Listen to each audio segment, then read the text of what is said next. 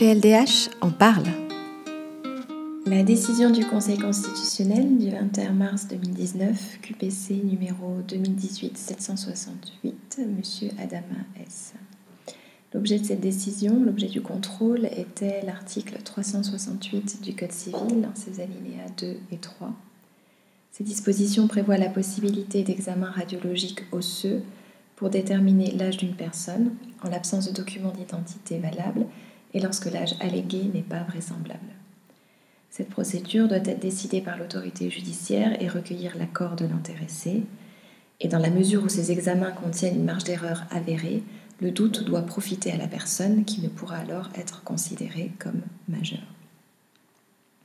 L'exception d'inconstitutionnalité dans cette affaire avait été soulevée par les parties euh, en cours de procédure interne et la Cour de cassation a transmis cette question au Conseil constitutionnel. Le Conseil va euh, déterminer le paramètre du contrôle, qui est d'une manière générale le préambule de 1946, qui fait partie du préambule de 1958 et donc du bloc de constitutionnalité. Euh, plusieurs des principes du préambule de 46 euh, ont été appelés pour l'analyse des différents griefs soulevés. Alors le premier principe, et c'est une nouveauté, c'est la protection de l'intérêt supérieur de l'enfant que le Conseil constitutionnel déduit des 10e et 11e euh, alinéas du préambule de 1946. Donc, ces alinéas combinés indiquent que la nation assure à l'individu et à la famille les conditions nécessaires à leur développement. Elle garantit à tous, notamment à l'enfant, à la mère et aux vieux travailleurs, la protection de la santé, la sécurité matérielle, le repos et les loisirs. De ces deux euh, alinéas, le Conseil constitutionnel déduit pour la première fois une exigence de protection de l'intérêt supérieur de l'enfant, sans utiliser le terme principe, mais en gardant celui d'exigence.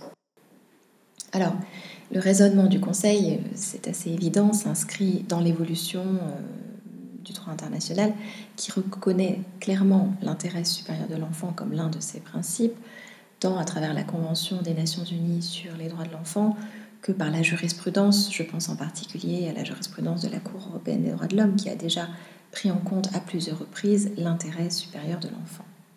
Donc le lien avec le droit international euh, est évident, bien qu'il ne figure pas dans la décision, puisque, euh, je le rappelle, le Conseil constitutionnel s'est déclaré incompétent pour tout contrôle de conventionnalité dans l'exercice de sa mission de contrôle des lois. Il n'empêche que l'influence des deux sphères que le Conseil maintient séparées se fait bien sentir dans cette décision.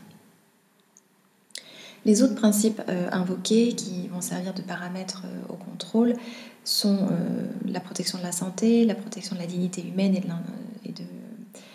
du corps humain, même si d'autres griefs étaient aussi soulevés. Quelques remarques sur ces points. Euh, j'ai trois aspects en tête. Le premier, la question du recueil du consentement. Puisque je l'ai dit, cette procédure ne peut être activée sans le consentement de l'intéressé. Et le Conseil constitutionnel explique et précise qu'en aucun cas la majorité ne peut être déduite du seul refus de l'intéressé de se soumettre à l'examen radiologique. Donc cette précision est évidemment bienvenue, mais c'est un élément qui me rappelle euh, certains aspects en droit pénal relatifs à la question du droit au silence, on nous explique la même chose, que l'exercice du droit au silence ne peut conduire à déduire que la personne qui l'exerce est euh, coupable ou a quelque chose à se reprocher. C'est bien ce que les textes disent, c'est bien ce que la jurisprudence euh, affirme, mais on sait bien que la pratique est plus colorée et qu'il faut rester attentif aux garanties dont on entoure euh, ce droit pour s'assurer de son exercice libre et effectif. Ce sera la même chose en l'espèce, le simple fait de rappeler que la majorité ne peut être réduite du silence, euh, c'est un principe qui devra être appliqué de manière euh, affirmée avec les juridictions chargées euh, de la décision. Deuxième point qui concerne le droit à la santé, c'est un autre des griefs invoqués, et les risques pour la santé de ces examens radiologiques osseux alors le Conseil est, très laconique dans l'analyse de ce grief et il explique en quelques lignes qu'il euh, ne lui appartient pas de substituer son appréciation à celle du législateur sur les conséquences sur la santé de ces examens.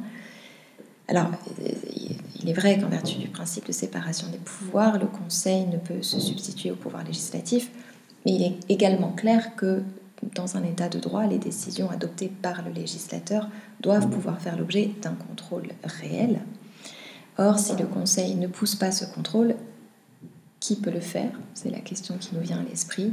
Alors, on verra si cette affaire arrive devant la Cour européenne un jour. Troisième et dernier point, la dignité humaine. Là aussi, euh, l'analyse de ce grief est traitée de manière rapide par le Conseil, euh, qui indique que le procédé soumis à son examen n'implique, je cite, aucune intervention corporelle interne et ne comporte aucun procédé douloureux, intrusif ou attentatoire à la dignité humaine.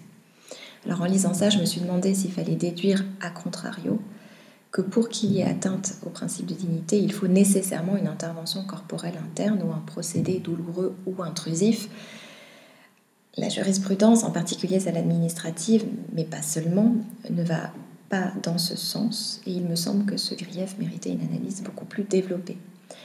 Euh, cela me rappelle la difficulté qu'on a du point de vue juridique à délimiter les contours du principe de dignité humaine et ses conséquences juridiques concrètes, et en particulier les interdictions qu'il comporterait.